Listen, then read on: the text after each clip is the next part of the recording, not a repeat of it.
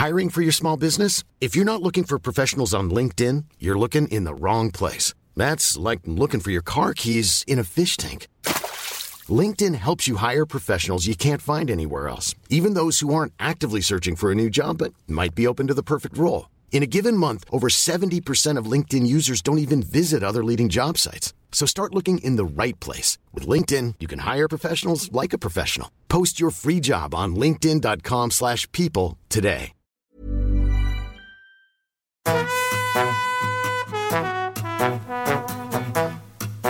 Hola, estás escuchando De piel a cabeza. un recorrido por tu salud con Ana y Rosa Molina. Porque sabemos que el conocimiento es la mejor medicina. Bueno, bueno, bueno, aquí estamos otro viernes más. Eh, vamos a hablar de un tema, como habréis visto en el título, que ya habíamos tratado en este podcast, pero la ocasión merece volver a hablar de este temazo como es la ansiedad que precisamente mm, no puedo evitar, chicos, hacer, hacer un chiste malo porque estoy aquí grabando con dos psiquiatras y eso, quieras que no, un poquito de ansiedad, utilizando mal este término, yo creo que genera. Eh, así que, Rosa, te voy a dar el paso para que presentes a nuestro pedazo invitado de hoy y, nos cuentes un poquito más sobre de lo que vamos a hablar hoy. Muy bien, porque sí, porque hoy estamos con Miguel Álvarez de Mon, que es psiquiatra en el Hospital Universitario Infanta Leonor y profesor en la Universidad de Alcalá, donde imparte clases de psicología y de psiquiatría. Y además ha leído una tesis fascinante que tendremos que invitarle para otro podcast, que se llama Consideración social de la enfermedad mental e implicaciones patogénicas del sistema inmunoinflamatorio y la depresión mayor. Toma ya.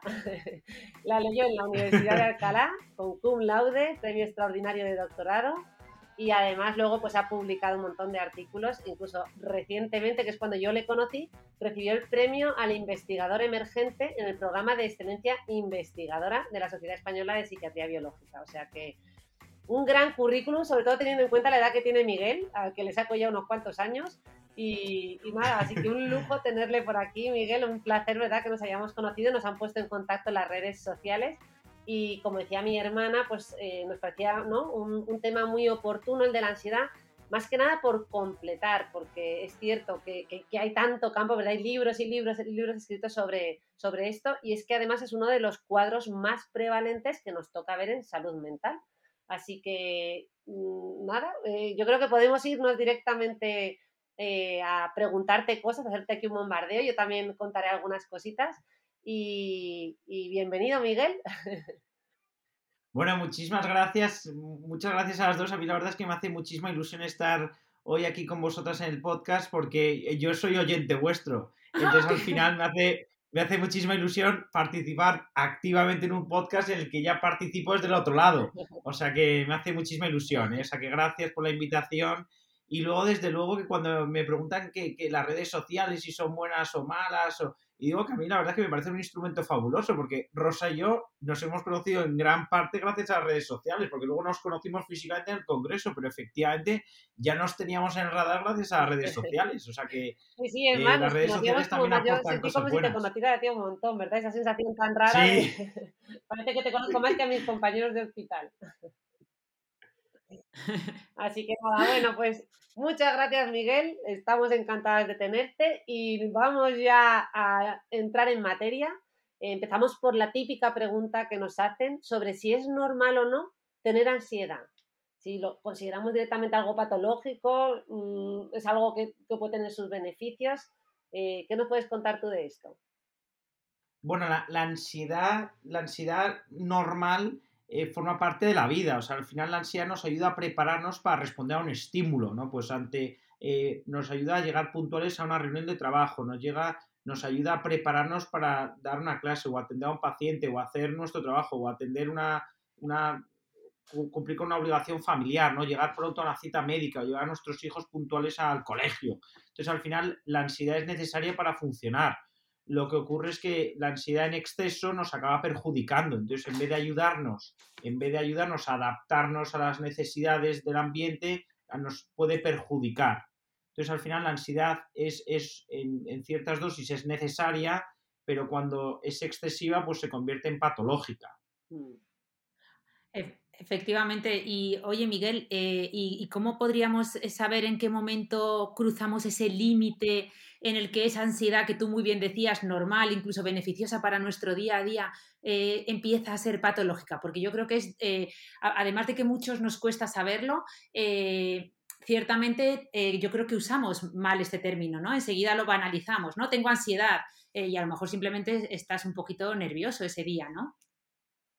Bueno, yo creo que esa es la pregunta del millón, ¿no? Cuando, cuando estamos sintiendo ansiedad patológica, esa es la, eh, la, pregunta del millón y sobre todo me parece que es muy importante a nivel práctico pues para identificarla y para ponerle solución, ¿no? Yo creo que a nivel emocional lo podemos notar pues por cambios de humor, pues porque pasemos de estar bien, eh, ¿no? bien de ánimo a, enfadarnos con frecuencia o que nos resulte difícil eh, distendirnos, ¿no? relajarnos y luego también pues a nivel, a nivel más como cognitivo, pues que nos cuesta más concentrarnos a la hora de hacer la tarea, que tenemos incluso más fallos de memoria, porque como decíamos, vamos, como hemos comentado previamente, la ansiedad en condiciones normales te ayuda a hacer mejor tus tareas, una ansiedad normal, buena. Sin embargo, la ansiedad patológica, en vez de ayudarte a concentrarte, pues te dificulta la concentración. Yo creo que eso todo lo hemos experimentado en exámenes, que a veces dices, oye, cuando estás un poco ansioso, te concentras mejor, como que retienes mejor, fijas más la, memoria, la atención, te concentras durante más horas seguidas.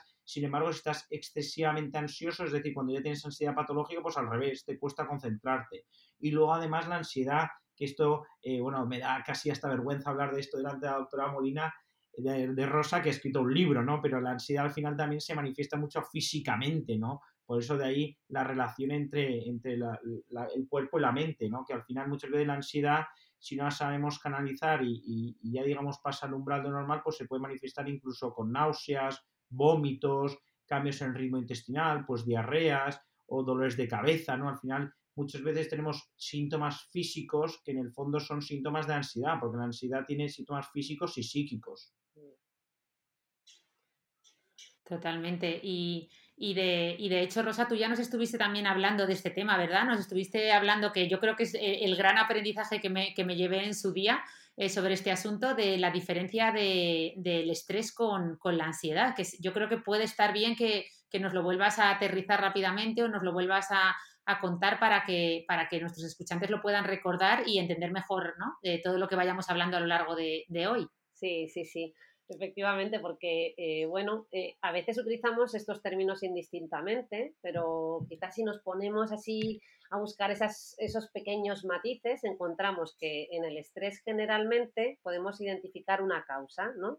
Eh, yo siempre pongo el ejemplo de, de la mudanza, ¿no? Puede, puede, ser también una boda o puede ser también un divorcio, ¿no? Pero al final eh, es algo que, identificamos eh, y que generalmente se ciña ese periodo, durante ese periodo de mudanza estoy estresado y generalmente remite cuando ese factor estresante eh, desaparece. ¿no?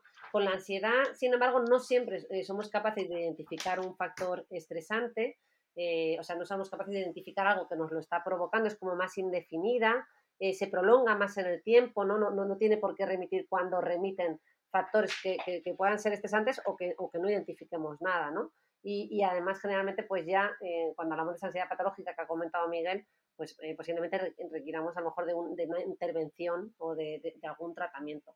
Al final también el estrés eh, sí que puede ser la antesala ¿no? de un trastorno de ansiedad. Mm, o sea, no todos los cuadros de ansiedad han tenido factores de estrés. Hay gente que empieza con un cuadro de ansiedad y no es capaz de identificar ese factor de estrés, eh, pero el estrés sí que nos puede, ¿verdad?, eh, llevar a, la ansiedad. Esto al final nos tocaría distinguir entre el estrés agudo y el estrés crónico, ¿no? Ese estrés mantenido en el tiempo que nos lleva a toda a esa parte psíquica y también física que ha comentado Miguel, que sería ya parte de, de los trastornos de ansiedad. Oye, pues entonces aprovecho para preguntarle a Miguel un poco lo mismo que con la ansiedad, que cómo podemos sospechar que estamos estresados, ¿no? Para, para porque, y diferenciarlo con los nervios. Yo no puedo de aquí hacer diferenciaciones, pero un poco para ir eh, eh, estableciendo una serie de niveles, ¿no? En, la mente de los que nos cuesta, nos cuestan estos temas un poquito más, ¿no? No, pues me es que me parece que es la pregunta del millón, ¿no? yo al menos no, no sé, Rosa, pero yo me suelo guiar en consulta por dos parámetros, ¿no? Uno la funcionalidad y otro el sufrimiento, ¿no?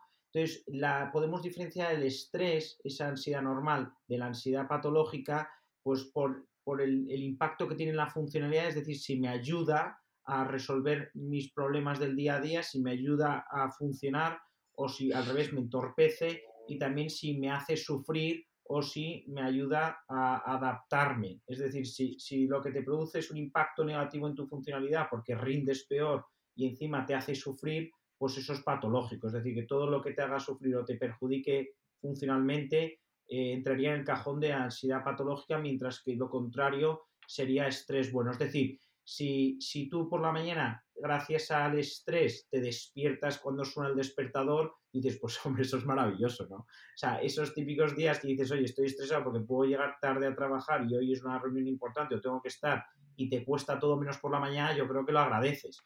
Mientras que cuando tienes una ansiedad patológica, pues a lo mejor lo que puedes tener es un despertar precoz, es decir, que te despiertes una hora antes de que suene el despertador. Pues vamos, así como ejemplo, ¿eh? por poner.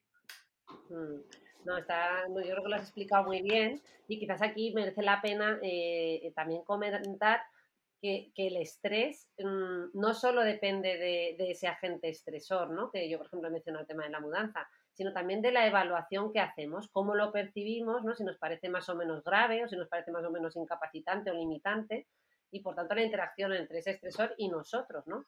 Y en ese nosotros siempre hay que mencionar eh, pues las creencias personales, ¿no? Las formas que tenemos cada uno individualmente de afrontar la adversidad, que aquí eh, hay que mencionar, ¿verdad? Esta resiliencia de la que tanto habla eh, todo el mundo, nuestra capacidad para salir airosos y, de adaptarnos a, esas situaciones. El concepto de resiliencia, que ya lo hemos comentado en este podcast, eh, que viene de la física, ¿no? De cómo algunos materiales son capaces de recuperar su forma inicial pese a la presión o de haberlos deformado, ¿no? Eh, también nuestra vivencia de, de, pérdida de control o no, ¿no? la capacidad que tengamos de resolución de problemas, de ver alternativas cuando me enfrento a situaciones difíciles la capacidad para predecir el futuro, ¿no? El futuro inmediato y a largo plazo. Esto, mi hermana que es dermatóloga, eh, lo sabe muy bien y ella lo practica sin darse cuenta, porque ella a sus pacientes cuando les va a poner, eh, les hace sus retoques de estética con un poquito de botox y les va a pinchar con esas agujas que todos tememos tanto, ella les avisa y les dice, te va a doler un poquito, ¿no? O sea, le está anticipando eh, a, la, a la otra persona a la que va a recibir el pinchazo de tal manera que esa sensación de control, de conocer lo que va a suceder, me permite, ¿verdad?, afrontarlo de otra manera. En realidad, al final, ¿no? Eh, como que me relajo o soy capaz, ya, ya, sé a qué atenerme, ¿no? Como que no tengo, cuando hay miedo, cuando no sé a qué atenerme, de todo se, intensifica, ¿no? Y eso es uno de los grandes eh, problemas de, todo esto y de la ansiedad también. Por eso yo creo la, la importancia de este podcast, ¿no? El conocer para disminuir eh, esos miedos. Y además, en, esto del estrés, hay una famosa escala que se llama la escala de Holmes y Raje, donde dividen todos los factores estresantes que, puedan afectarnos a los seres humanos, ¿no? Y los, y los, los categoriza por puntos. Por cierto, aquí os cuento que, casualmente, ¿sabéis cuáles están a la, cabeza de mayor puntos de estrés? No. Pues son la muerte del cónyuge, el primero. Eh, es lógico, pero luego justo debajo vienen el matrimonio, el divorcio, la separación, los hijos, o sea, eh, que dice, bueno, o sea, vista esa escala, no sé yo si me merece la pena meterme en este Parece que eh, en vida y en muerte es una fuente de estrés. Efectivamente, Miguel. Bueno, lo comentaba, ya acabo, eh, porque esta escala, fijaos, lo interesante de todo esto, perdonadme, es que hay una cosa que se llaman las medidas contextuales. Es decir, esta escala luego se adaptó y se incluyó esas medidas contextuales porque esos factores de estrés no son iguales para todo el mundo. Por así decir, si fallece un vecino, claro, eh, pues puede ser que yo ese vecino prácticamente no le conozco, no tenga ningún contacto con él, pero si resulta que ese vecino es la persona con la que me tomo café todos los días, es prácticamente mi único círculo social, pues pongamos en un pueblo donde salgo siempre con él y es una persona de mucha confianza y que tengo un vínculo intenso, evidentemente el duelo que hago va a ser mucho más importante, ¿no? Por tanto, eh, bueno, recordar que los factores estresantes podemos a veces definirlos, pero que también hay que contextualizarlos, como todo en salud mental, ¿verdad? De ahí la importancia de individualizar. Y ya con esto me callo, que había venido Miguel a hablar y estoy hablando más yo que él. No, pero ahora nada, que, nada, pues... vamos. No, y estoy totalmente de acuerdo porque me parece que has hecho una descripción muy buena y sobre todo, bueno, es que esto que has dicho del ejemplo que has puesto con tu hermana, yo creo que a todos nos pasa en la vida, ¿no? Que en la medida en la que las cosas nos pillan de imprevisto o, no, o tenemos la sensación de que no lo hemos podido predecir eh, y que no tenemos manera de afrontarlo, yo creo que esas son las cosas que más nos afectan. Vamos, me, me ha encantado. Ya os digo, si es que soy oyente de vuestro podcast por algo. Sí, bueno, bueno, no, no nos eches tantas flores, que aquí el mega experto eres tú. Es un honor tenerte aquí hoy con nosotros y, efectivamente le voy a pedir a mi hermana que... Nada, es drama. Voy a decir que hable un poco menos, pero es, una gozada escucharos a los dos y efectivamente coincido totalmente con esa falta de control como sensación de, de ¿no? como estresor. Pero ya que, mm, ya que tenemos aquí a Miguel, que además, eh, pues eso, nos puede explicar perfectamente todo el tema de la ansiedad, yo sí que quería preguntarle, eh, por preguntarte, Miguel, por un poco los trastornos de ansiedad más frecuentes, ¿no? Porque yo creo que aquí todos, es decir, es, eh, una cosa, entendemos la diferencia entre estar nervioso, eh, estar estresado, a lo mejor eh, tener ansiedad, pero es que luego vosotros tenéis, bueno, una clasificación muy amplia, ¿no? Que a veces os he escuchado sobre los diferentes trastornos de ansiedad, que a lo mejor no es lo mismo un trastorno de pánico, una fobia, un estrés postraumático, ¿no? Entonces yo creo que podemos ir hablando de ellos, ¿verdad? Si, si os parece. Perfecto, perfecto. No, porque efectivamente hasta ahora estamos hablando como en términos genéricos, entonces quizá pues los que nos están escuchando, los que nos vayan a escuchar, pues hasta aquí, pues bueno, es un todo muy general y quizá ahora a la hora que describamos como los trastornos más frecuentes es donde muchos puede que se sienten identificados, porque al final eh, a modo genérico es muy, muy habitual haber tenido ansiedad, sin embargo, mucha gente sufre lo que es un trastorno específico. Entonces yo diría que el primero, el más frecuente es el trastorno de ansiedad generalizada que al final el trastorno de ansiedad generalizada, como su propio nombre indica, es un estado persistente de ansiedad y principalmente de preocupación que se caracteriza sobre todo por ser excesiva e inespecífica. Antes, por ejemplo, Rosa comentaba el ejemplo de la mudanza, ¿no? Pues si tú tienes ansiedad secundaria a una mudanza, pues es, normal, no es de esperar. Sin embargo, en el trastorno de ansiedad generalizada, esta ansiedad persistente aparece sin un estímulo específico es decir, no se limita a una circunstancia concreta que lo haya podido desencadenar.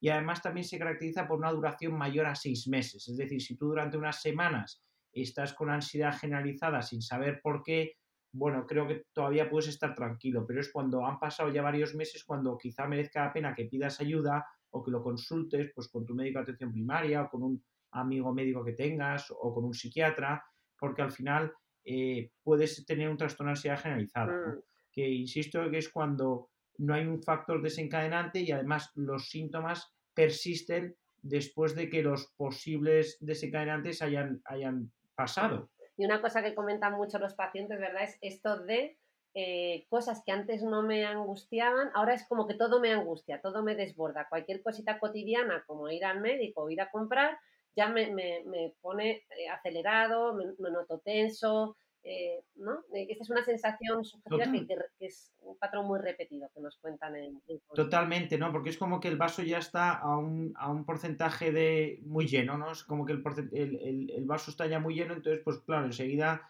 eh, a pocas gotas que caigan ya se, se rebosa, ¿no? Y aparte está, el trastorno de ansiedad generalizada, hay síntomas físicos, pues de a lo mejor dificultad para respirar, o taquicardias de vez en cuando, o molestias digestivas inespecíficas, eh, tensión muscular, dolores de cabeza, pero también, también hay síntomas psicológicos, ¿no? Pues preocupación, irritabilidad, angustia, etc.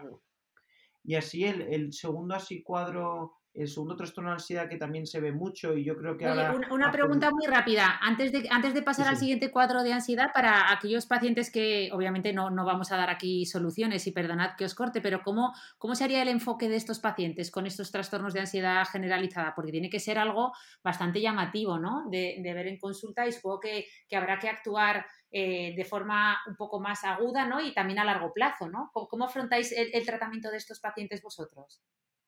Pues eh, no, efectivamente, yo creo que no basta con, con describir, o sea, digo que obviamente si tienes en consulta, nuestra misión es aliviar, nuestra misión es quitar sufrimiento y es ayudar a que la vida de los pacientes mejore, por supuesto. Entonces, bueno, no, no sé qué dirá Rosa, pero vamos, yo creo que el tratamiento es bastante estándar porque como es bastante frecuente, mm, yo creo que, que, el, tratamiento, a mí me parece que está claro, ¿no? Que en principio es en función de la intensidad del cuadro clínico, pues y, y podemos poner ISRS, que son estos antidepresivos de la familia de los inhibidores selectivos de recaptación de serotonina, que son antidepresivos, pero en realidad se les podría llamar ansiolíticos a medio y largo plazo, porque son el tratamiento de fondo de la ansiedad, más menos psicoterapia, y luego a lo mejor se puede dar un alivio sintomático para los primeros días o las primeras semanas alguna benzodiazepina, pues un orfidal o un lexatín, es decir, algo que alivie al menos eh, inicialmente los síntomas, porque estos ISRS, que son a lo mejor la sertralina, que puede sonar a mucha gente, o la fluoxetina, suelen tardar unas semanas en hacer efecto. Entonces, ¿no? Rosa, no sé qué opinarás totalmente de acuerdo. Además, esto me, me, encanta que lo hayas mencionado porque, claro, las benzodiazepinas, los, los famosos, los que están clasificados como ansiolíticos, no son el tratamiento principal de estos cuadros. Como tú bien has dicho, el tratamiento principal son fármacos de la familia de los inhibidores selectivos de la recaptación de serotonina. Pero las benzodiazepinas, como bien has matizado, son el apoyo para el inicio, porque eh, hay que entender que ese paciente, bueno, no siempre es necesario, pero si está pasando lo fatal, pues es una forma de aliviarle eh, de inmediato y luego la retiramos. Es decir, pasado el primer mes, esas benzodiazepinas se retiran. Eh, esto es algo similar a lo que hacen los médicos con las infecciones, ¿verdad? Que ponen el antibiótico y el analgésico. Pues bien, eh, ¿por qué nos ponen el analgésico? El analgésico no nos va a quitar la infección, pero nos va a aliviar porque lo estamos pasando fatal con ese dolor de muelas por culpa de una infección, ¿no? Y luego ya nos lo quitan, pero el tratamiento principal es el antibiótico. Entonces aquí lo mismo, ¿verdad? Ese ISRS como tratamiento principal eh, bueno, amén de la psicoterapia y del plan terapéutico que decidamos para ese paciente, como bien has dicho, es ¿no? psicofármacos, psicofármacos con psicoterapia, pero que vamos a evaluar en función del momento en el que llegue el paciente, que, eso también es importante, ¿no? No es, no siempre lo mismo. Claro, no, hombre, y ya luego por, por matizar, es que claro, en función de con qué extensión queréis que nos metamos, pues podemos matizar más o menos, pero obviamente también añadiríamos a esto medidas higiénico-dietéticas como es hacer ejercicio físico en la medida de sus posibilidades. Quiero decir que eso puede ser desde andar a paso rápido o puede ser hacer fútbol o natación. Creo que al final el ejercicio físico es muy ansiolítico, es que desde luego que genera mucho bienestar. Por supuesto, pues cuidar las medidas de higiene del sueño básicas, digo, de intentar tener unos horarios de sueño fijos, dormir 7 u 8 horas, digo que obviamente todas estas medidas son complementarias, ¿no? Intentar evitar los tóxicos, eso a mí me preocupa, a mí personalmente no sé qué dirá Rosa, pero a mí me preocupa mucho cuando alguien toma alcohol para aliviar los síntomas de ansiedad o de insomnio. ¿Por qué? Porque en ese caso el alcohol se está convirtiendo en un instrumento para regularse. Entonces el alcohol en ese sentido es un, en un false friends, ¿no? Que dirían en, inglés, o sea, es un amigo falso, porque encubre, pero al final lo que te genera es un doble problema. Es decir, si alguien toma una cerveza cuando está bien, contento, un vaso de vino, una copa, perfecto. Pero si yo me tomo esa copa de vino para aliviar los síntomas de ansiedad me parece peligroso. Totalmente. Por eso creo que en los momentos de más ansiedad hay que evitar el tabaco porque al final si no... Justo hay, efectivamente. Además yo siempre les pongo el ejemplo de la diabetes, ¿no? Yo digo, a ver, todos comemos dulces eh, y está bien que comamos dulces, pero si tenemos diabetes, esa restricción del dulce va a ser muy exigente pues los pacientes que vienen por cuadros depresivos, por cuadros de ansiedad, pues ocurre lo mismo. Es decir, ahora, ahora sí que sí, no debes ni beber ni consumir cannabis para calmarte porque lo que vas a conseguir es el efecto contrario y además, eso, ¿no? Eh, encima nos juntamos con un doble problema. Así que, bueno. No, no, puedo estar más de acuerdo y te voy a copiar el ejemplo. ¿eh? Oye, pues, pues eh, en este podcast, si algo yo he aprendido de Rosa, eh, a base de repetición, es que el alcohol no es ansiolítico, sino ansiogénico. Es decir, que. No, efectivamente, lo que te puede liberar a cortísimo plazo, en realidad te lo está generando en doble a, medio plazo. O sea, en ese sentido lo comparto con, con Rosa, ¿no? O diciendo, en determinadas situaciones, como son las de ansiedad o depresión, hay que evitar determinados, determinados tóxicos como son pues, el tabaco, alcohol, cannabis. Hay que ser especialmente cuidadosos. Sí, sí, totalmente de acuerdo. Perfecto. Bueno, oye, pues si queréis que antes corte a Miguel, vamos con, otro trastorno dentro de los eh, trastornos de ansiedad más frecuentes, que hemos, ya hemos aprendido bastante del trastorno de ansiedad generalizada y no sé cuál nos queréis comentar ahora. Pues yo el segundo que quería mencionar es el trastorno obsesivo compulsivo, porque yo creo que este sí que es conocido a lo mejor desde fuera. Eh, yo creo que el TOC, ¿no? el trastorno obsesivo compulsivo, sí que a lo mejor la gente ha oído hablar más de él. Y al final es que es un trastorno frecuente, ¿no? que tiene el 2,5% de la población aproximadamente. Obviamente, según los estudios, este porcentaje puede variar. Y además suele aparecer en edades tempranas, ¿no? en la juventud, en la década de los 20, en ocasiones un poco antes Entonces eso lo hace, lo hace bueno, un, trastorno de ansiedad pues especialmente fastidiado, ¿no? Porque como aparece joven y tiende a la cronicidad. Hiring for your small business? If you're not looking for professionals on LinkedIn, you're looking in the wrong place. That's like looking for your car keys in a fish tank. LinkedIn helps you hire professionals you can't find anywhere else, even those who aren't actively searching for a new job but might be open to the perfect role. In a given month, over 70% of LinkedIn users don't even visit other leading job sites. So start looking in the right place. With LinkedIn, you can hire professionals like a professional. Post your free job on linkedin.com slash people today. Quality sleep is essential. That's why the Sleep Number smart bed is designed for your ever-evolving sleep needs. Need a bed that's firmer or softer on either side? Helps you sleep at a comfortable temperature? Sleep Number smart beds let you individualize your comfort so you sleep better together. JD Power ranks Sleep Number number 1 in customer satisfaction with mattresses purchased in-store. And now, save 50% on the Sleep Number limited edition smart bed for a limited time. For JD Power 2023 award information, visit jdpower.com/awards. Only at a Sleep Number store or sleepnumber.com. Entonces, al final, el trastorno obsesivo compulsivo se caracteriza por la presencia de pensamientos obsesivos y conductas compulsivas. Entonces, normalmente las conductas compulsivas están dirigidas a aliviar ese, ese sufrimiento, esa ansiedad, ese malestar que generan las obsesiones. Entonces, las compulsiones a veces son observables porque son físicas, pero a veces son rituales mentales. Entonces, estos, eh, ¿de qué tipo son? Bueno, pues los pensamientos obsesivos más frecuentes son el miedo a contaminarse, pero esto no de ahora en tiempos de pandemia, esto se ha descrito desde hace décadas, quiere decir que el miedo a contaminarse es la compulsión más frecuente, solía ser la necesidad de limpiarse las manos. Entonces es verdad que en tiempos de pandemia eh, esto puede que se haya exacerbado o puede que digo que esto puede que ahora se exacerbe en una pospandemia, no lo sé, pero digo clásicamente, pero esto no en plan de broma, o sea, esto que nos sufre eh, realmente causa mucho malestar, porque a lo mejor es una obsesión de limpieza, eh, o sea, un miedo a contaminarte que hace que cada vez que alguien deje su abrigo o su bolso encima de tu cama o encima de un mueble, lo tengas que limpiar a continuación. Entonces esto hace que a lo mejor mm, invitas amigos a casa y entonces como dejan el abrigo encima de tu cama y tú tienes que lavar las sábanas y tienes que limpiar después de que alguien haya dejado algo encima de tu, de tu mesa o de tu cama, pues claro, eso hace que dejes de invitar amigos a casa, ¿no? O sea, que de alguna manera estos síntomas no se quedan en una parodia, en una cosa graciosa, sino que realmente afectan a la vida del paciente, ¿no? Otro pensamiento obsesivo eh, relativamente frecuente es la necesidad, es la duda, ¿no? Entonces, la duda patológica. Entonces, la duda patológica se acompaña con frecuencia de la, compulsión de comprobación. Entonces, dices, oye, que me, que, que me genera tanta angustia el pensar que me he podido dejar el grifo abierto, que me he podido dejar eh, la luz encendida, que tengo que volver a casa, pero tengo que volver a casa a comprobar que esté bien cerrado o bien apagada la luz, pero hasta el punto de que me puede costar salir de casa, porque cuando estoy por las escaleras tengo que volver, cuando estoy a lo mejor ya en el portal tengo que volver a subir, ¿no? O sea, que son al final, eh, son realmente obsesiones y compulsiones que se dan a lo largo del día y que, que impactan ¿no? en la calidad de vida de, la persona que lo sufre. Eso es que les limita un montón, ¿no? Y les, y les quita mucho tiempo, que es otro de los grandes problemas, ¿no? Que llegan tarde a los sitios porque tienen que repetir todos estos eh, rituales o ¿no? estas comprobaciones de las que has hablado. O sea que totalmente de acuerdo. No, efectivamente, o sea, les puede hacer llegar tarde, pero aparte de consumir tiempos, que también consume energías y al final es que vivir constantemente con con una obsesión, eh, pues bueno, pues claro, es que es, muy limitante. Mm.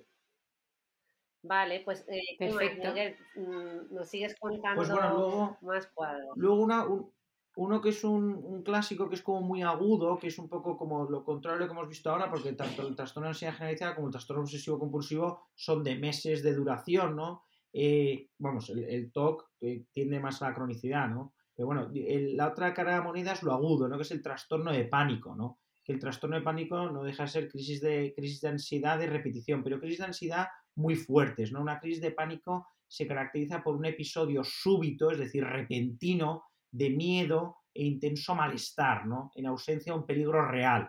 Y además se acompaña de muchos síntomas físicos, se acompaña de taquicardia, sudoración, eh, también respiración muy rápida, eh, y también sensación como de, de, muerte inminente. O sea, quien sufre una crisis de ansiedad, que suelen durar 15-20 minutos, sufre mucho. O sea, crisis de ansiedad es que aparecen de repente y sobre todo lo patológico es que aparecen sin un desencadenante, ¿no? Sin un, sin un peligro real, ¿no? Porque si te da una crisis de ansiedad ante un león en la jungla, pues eso se podría considerar normal. Pero el tema es que la crisis de ansiedad es como que reaccionas como si tuvieses un, un cocodrilo que te va a comer, pero sin que exista este peligro, ¿no? Entonces, ¿qué pasa? Que si esto te, te, presenta estando en autobús o yendo en el metro o en clase o en tu puesto de trabajo, pues realmente es que es muy desagradable.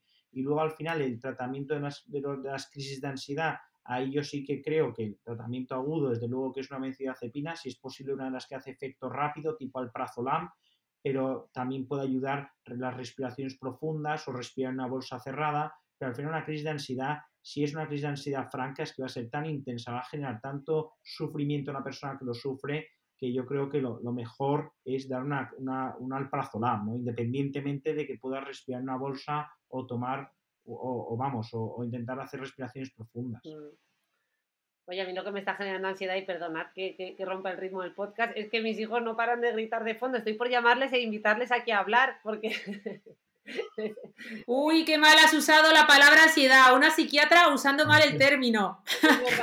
¿Te está provocando nervios o estrés? Pero no ansiedad. Muy muy efectivamente, efectivamente. ¿eh? Menos, mal que está, menos mal que está aquí Ana porque porque aunque sea dermatóloga nos acaba de dar una lección. ¿Qué va, qué va? Y nos va poniendo aquí firmes. No, no, porque mi hermana me corrige siempre cuando digo lo de, es que nunca, nunca pensé que yo misma, claro, gracias a todo lo que aprendo de vosotros, pues ahora ya nunca digo lo de estoy depre o pues, esas frases tan hechas que son un mal uso de, del lenguaje de algo tan importante como la salud mental, que yo creo que, que todos nos estamos concienciando gracias a la labor excelente que hacéis divulgadores como, como vosotros. Luego, me, luego Así que, que nada. yo sí, yo sí puedo preguntaros una duda muy rápida, es eh, que eh, no, sé si tengo la, extraña sensación de que a lo mejor se ha banalizado un poco, eh, a veces incluso en, los realities ¿no? y en la televisión con lo de la crisis de ansiedad, ¿no? Y veo que muchas veces, pues eso, catalogamos cualquier situación de nervios puntuales como, como una crisis de ansiedad. No sé si tenéis esa sensación también vosotros. Totalmente de acuerdo, porque o sea, la crisis de ansiedad se, se acompaña de, tampoco creo ser muy técnico, pero de un cortejo vegetativo, es decir, se acompaña de muchos síntomas físicos muy intensos que son la taquicardia, o sea, la frecuencia cardíaca se te dispara, la frecuencia respiratoria, la sudoración, o sea que al final todo este cortejo, que es fruto de la descarga de adrenalina que se produce, eh, no se da en unos nervios puntuales, o sea, se da en una crisis de ansiedad franca, en una crisis de pánico. Mm, totalmente. Claro. Mm. Oye, y, matizar también, ya con, es que estaba pensando yo, con la corrección de mi hermana, digo, por si escucha algún compañero, ¿verdad? Eh, el tema de, eh, las crisis de ansiedad ahora se pueden diagnosticar, eh, o sea, tú puedes tener un trastorno de pánico, ¿no? Que sería esa repetición de crisis de ansiedad, o que tengas de manera aislada esas crisis de ansiedad, ¿no? Y que pueden ser un, un especificador de otros cuadros. Y también eh, mencionar que el trastorno obsesivo compulsivo, que por excelencia ¿verdad? se ha clasificado siempre dentro de los trastornos de ansiedad, con la nueva clasificación que utilizamos en salud mental, que es el DSM, eh, eh, bueno, el último que salió, que es el DSM-5, que salió en 2013, le da una categoría aparte, ¿no? Que le, llama trastorno del espectro obsesivo compulsivo, ¿no? Pese a que vemos que de fondo esa ansiedad es uno de los síntomas nucleares, podríamos decir, mm, de estos cuadros. Pero bueno, si, queréis seguimos avanzando. Eh, no, totalmente, estas puntualizaciones totalmente, o sea, yo no sabía que entrabais en tanto tecnicismo, perfectamente. Yo estoy en clase, que esta clase la doy, sí que, sí que lo comento, obviamente, pero digo, madre mía, sí que tenéis, tenéis acostumbrados a vuestros oyentes a un nivel muy alto. Ah, no, esta, ha, ¿eh? sido, no esta, ha, sido, esta ha sido la culpa de haber metido la pata en la no te preocupes. No sé qué momento se me ha ocurrido. De hecho, de hecho bueno, vamos a dejar te vamos a dejar hablar porque además eh, teníamos un apartado de hábitos de vida que yo quiero que lleguemos, ¿eh? que veo que no llegamos. No, pues yo también, yo también, yo quiero llegar a los hábitos. No, pues entonces, nada, simplemente completo con, tres o cuatro que ya son, son más breves. Bueno, son. Bueno, ah, no, no, tranquilo. No, pero bueno, simplemente que las fobias, que yo creo que eso sí que la gente lo conoce, que es ese temor excesivo, persistente irracional que se produce ante un estímulo determinado, ¿no? que es el estímulo fóbico. que no es en sí mismo peligroso. Es decir, eh, pues un miedo a las agujas, un miedo a las arañas, un miedo a volar en avión, ¿no? Pues es un estímulo al que tú reaccionas de manera desproporcionada y es un miedo irracional y sobre todo eh, involuntario, ¿no? El paciente que sufre una fobia no la desea porque le hace sufrir, ¿no? Pues te puede limitar. Pues a lo mejor puede hacer, si tú tienes una fobia a las inyecciones, puede hacer que no te hagas analíticas periódicamente porque dices, mira, es que lo paso tan mal cuando me pinchan que es que paso. O sea, aunque me tenga que medir el colesterol cada tres meses por esta circunstancia que tengo, es que mira, paso. Pues entonces, pues es que al final es verdad que, que en condiciones normales puede que no interfiera mucho en tu vida, pero sí que puede hacer que te limite, ¿no? O si tú tienes miedo a volar, pues puede que un viaje de placer, como puede ser una escapada de fin de semana, en vez de vivirla como, como oye, como algo que estás deseando que, que, llegue y tal, oye, me voy dos días a, París o me voy a Londres o lo que sea, pues dices, oye, eh, qué, qué, miedo, qué miedo, o sea, empiezas a, cada vez que piensas en, en, ese fin de semana, como no puedes parar de pensar en el miedo irracional que te da volar, pues al final te acaba chafando el fin de semana y sobre todo te acaba, te acaba chafando las semanas de antes. Entonces realmente las, las fobias, una fobia real, eh, realmente sí que es limitante y bueno, pues sí que produce mucho sufrimiento, ¿no? Y al final las fobias más, más frecuentes son las fobias específicas o simples, es decir, cuando tienes fobia a una cosa en concreto, ¿no? Pues como por, repetir el ejemplo, pues a las inyecciones, a volar en avión, etcétera. Luego hay otros tipos de fobias, como son las fobias sociales, donde hay pues un, miedo exagerado a todas las situaciones en las que una persona se siente especialmente observada o, vulnerable, ¿no? Pues al final una exposición en público o, a, veces incluso hablar en público o comer delante de gente. Pero bueno, al final lo más frecuente son las fobias específicas, una fobia concreta a un estímulo concreto. vale. Perfecto. Y luego, a mí me parece ya para cerrar como dos, dos trastornos muy frecuentes. Digo muy frecuentes porque yo creo que ahí muchos se van a sentir identificados y puede que sea de utilidad repasar lo que son la somatización y la hipocondría, ¿no? La somatización, ¿qué es? Bueno, pues al final la somatización son los síntomas físicos de la ansiedad, pero son síntomas físicos que suelen ser vagos y suelen ser cambiantes, ¿no? Pues un dolor de cabeza que va y viene, o un dolor de cabeza que a lo mejor luego si, si analizas muy determinado, pues tiene un patrón concreto, ¿no? Oye, pues que aparece más intensamente los lunes o ante estas circunstancias, pero en principio son síntomas físicos vagos y cambiantes, síntomas físicos muy variados, ¿eh? Eh, desde molestias digestivas, dolores musculares, hormigueos, eh, dolor de cabeza, cambios en el ritmo intestinal. Entonces, normalmente en la somatización el paciente suele negar o al menos parcialmente el origen psicológico de los síntomas. Es decir, si tú, eh, si, es que al final las emociones se expresan de una manera u otra, ¿no? Entonces, si tú estás muy nervioso, tú estás muy preocupado por algo, tú estás un poco, de alguna manera, afectado por una situación, pues a lo mejor no te das cuenta, pero como te está afectando, si no eres capaz de identificarla, tienes muchas papeletas de que se exprese físicamente, ¿no? Entonces esa es la somatización. Yo creo que es la expresión física de nuestro malestar. Entonces allí merece la pena trabajarlo porque al final cuanto más, sea, cuanto más capaces seamos de identificar nuestros malestares, más podremos lidiar con ellos y menos se expresarán físicamente. Yo creo que al final identificar un malestar, solo el hecho de identificarlo ya produce bastante alivio. Ah, echa de menos a mi hermana Ana haciendo intrapromo para decir que teníamos un podcast dedicado a las somatizaciones. Ah, toma ya. Es, porque como estamos grabando online. Lo dicho, digo, lo voy a decir yo. Claro, es que al grabar online no os quiero pisar, que claro, eh, nuestros escuchantes no saben que estamos aquí grabando a través de internet y no nos estamos viendo para mejorar un poco el audio, la calidad del audio, por si acaso la imagen interfiriese en el audio, entonces no quiero, no quiero molestar. Pero nada, nada, os doy paso. Rosa, sigue tú que no, no, sigue, sigue. Que no os quiero... Iba a comentar en la hipocondría y le, he cortado yo. Miguel, acabamos con la hipocondría. Sí, no, la hipocondría, pero bueno, antes de meter en la hipocondría, ya aprovecho para contar que efectivamente aquí las doctoras eh, Ana y Rosa Molina me llevan al límite, porque me dicen de grabar un podcast, pero no las veo. Entonces yo tampoco tengo claro cuánto es mi turno de palabra. Pero bueno, esto, antes que decían, no quiero banalizar, pero a mí esto sí que cuando me han dicho que no lo veía la cara, eso sí que me ha generado ansiedad. Bueno, bueno, claro. hemos mandado el guion un minuto antes de conectarnos, te hemos dicho que íbamos a grabar en 30 minutos, vamos por 37 y te hemos estado entrecortando como mil veces. Y esto es que es una prueba de estrés al doctor Álvarez de Luego haremos el Y eso por no añadir Eso por no añadir los cambios de, a última hora de hora, ¿eh? que, que, eso ha hecho que tenga que improvisar más de lo deseado. Pero bueno, todo esto es efectivamente es una prueba, prueba de fuego y prueba de que yo quería estar aquí porque me han puesto, me han puesto dificultades para. Yo creo que es para decir que, que, caía del plan. Prueba de que sí, anda, al revés. Al revés, no, no, tener estrés postraumático ahora por nuestra culpa, la que le hemos liado. O sea, con lo que te admiramos y, y, lo agradecidas que estamos de tenerte hoy aquí, vamos. No, pero fuera de broma, ya vamos a hacer así con el último, yo creo que frecuente, que pues también creo que merece la pena comentar, que es la hipocondría, ¿no? Que la hipocondría, sobre todo yo creo que en estos tiempos de pandemia ha crecido, es la preocupación excesiva y persistente de tener una enfermedad grave, ¿no? Entonces la hipocondría aparece con mucha frecuencia cuando alguien de nuestro entorno cercano tiene una enfermedad grave física, ¿no?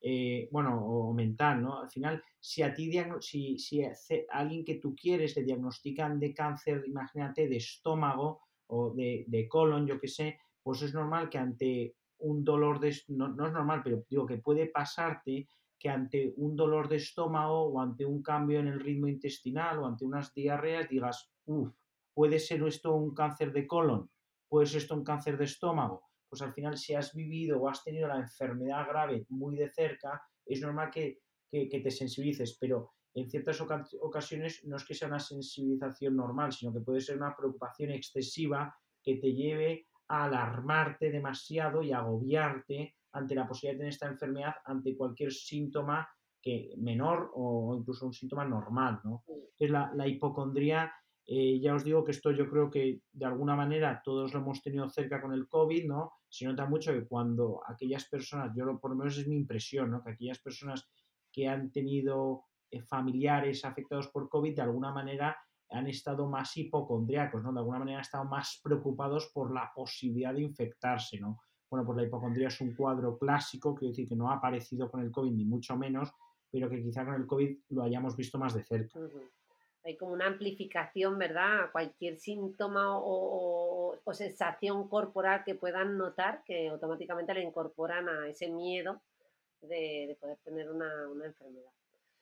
Bueno, Miguel, pues yo creo que, que para acabar eh, nos quedaba este apartado de hábitos, nos has contado y hemos repasado contigo muy bien, yo creo, todos estos trastornos. Eh, como veis, en realidad, imagino que Miguel tiene la misma sensación que yo, podríamos haber hablado solo de hipocondría y dedicarle un podcast de hora y media y no acabar, pero el tiempo es limitado, así que vamos a introducir el tema de los hábitos y aquí diría lo mismo, lo introducimos y casi, eh, ya que tú has escrito tanto sobre este tema, pues le podemos dedicar otro podcast más adelante.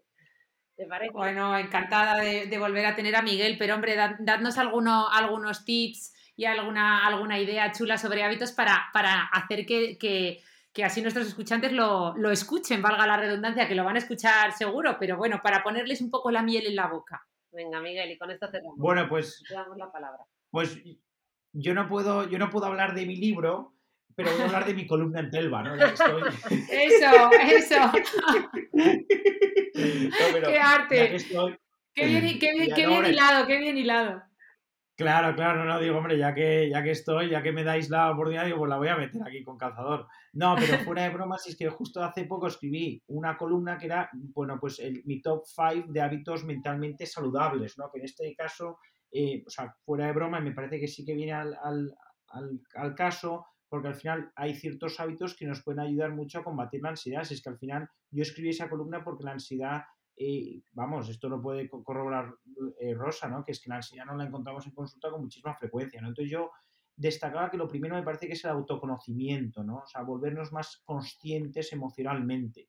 Porque al final, si nosotros somos capaces, un poco lo que decía antes, si nosotros somos capaces de conocer nuestro estado emocional, de identificar los estresores que tenemos en la vida, o, los focos de conflicto, vamos a ser capaces de entender mejor nuestros sentimientos, nuestros pensamientos, nuestras reacciones ante las circunstancias de la vida. ¿no? Es decir, si yo estoy muy agobiado, yo estoy muy preocupado por un problema que tengo en el trabajo, eh, pues ese conflicto laboral hará o hará muy probable que a lo mejor yo luego en casa eh, responda peor, ¿no? Entonces no es que tenga un conflicto en casa, es que es que, bueno, pues que estoy pasando una racha peor a nivel laboral.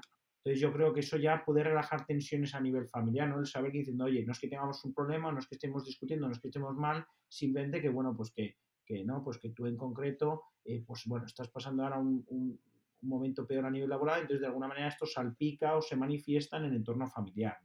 Lo segundo que me parece importante es practicar una buena higiene del sueño, porque al final es que el sueño, o sea, no se puede vivir sin dormir, es un poco eh, lo que comentábamos en algún momento determinado, ¿no? Que, que, al final, igual que alguien cuando tiene mucha ansiedad, hay que, hay que tratarlo, hay que aliviar ese sufrimiento porque impacta mucho en el funcionamiento, es que al final eh, bueno, los que hacemos guardias o los que tenemos hijos pequeños sabemos que las noches que dormimos peor eh, o los jóvenes que salen de fiesta, vamos, digo que cuando estás al día siguiente de resaca y encima has dormido poco, pues digo que es que afrontas el día peor, ¿no? Pues tú imagínate si, si, si en condiciones normales duermes mal, bueno, pues es que luego normal que todo te afecte más, normal que estés más irritable.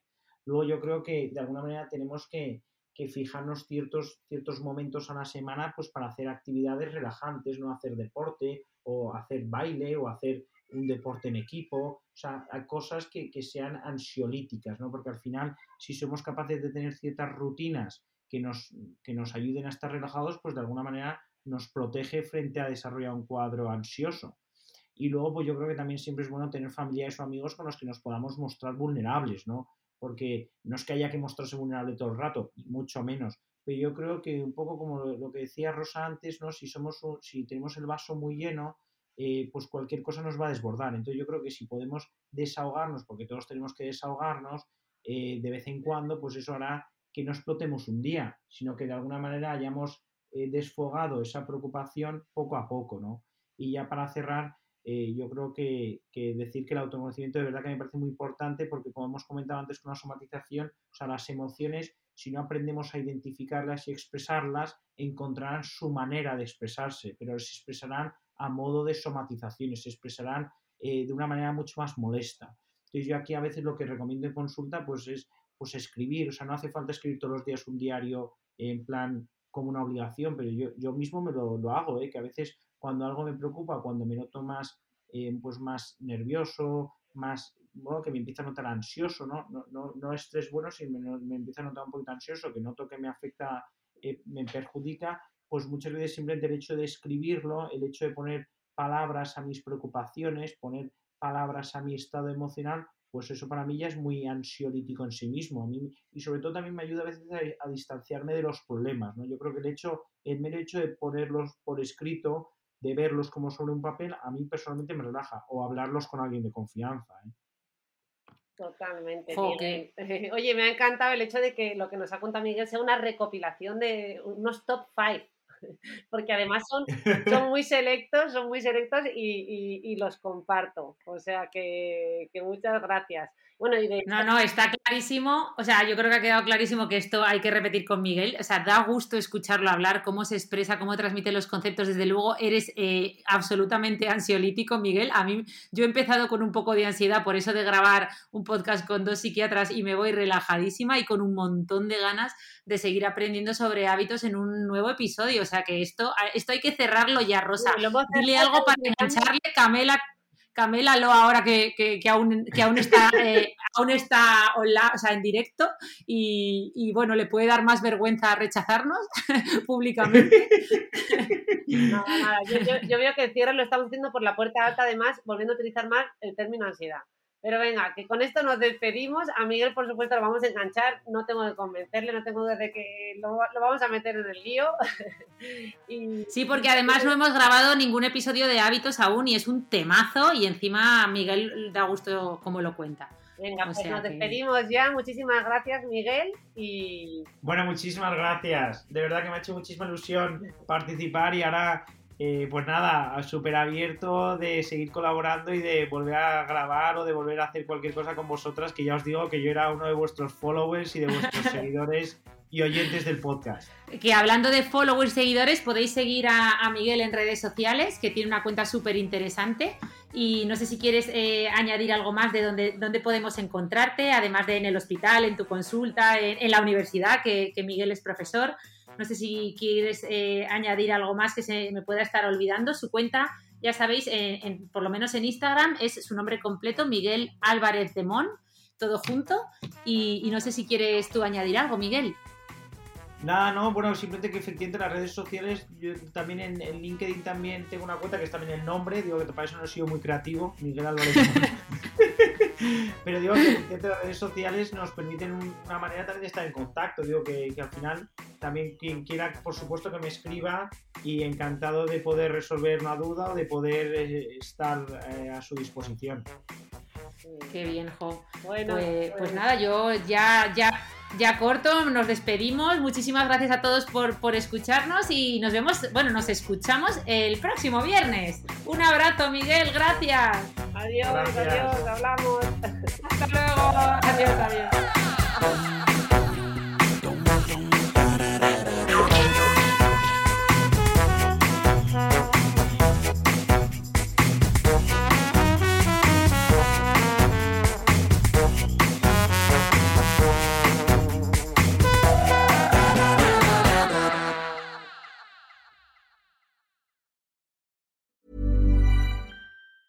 Hey, it's Danny Pellegrino from Everything Iconic. Ready to upgrade your style game without blowing your budget? Check out Quince. They've got all the good stuff shirts and polos, activewear, and fine leather goods, all at 50 to 80% less than other high end brands. And the best part? They're all about safe, ethical, and responsible manufacturing. Get that luxury vibe without the luxury price tag. Hit up quince.com slash upgrade for free shipping and 365 day returns on your next order. That's quince.com slash upgrade.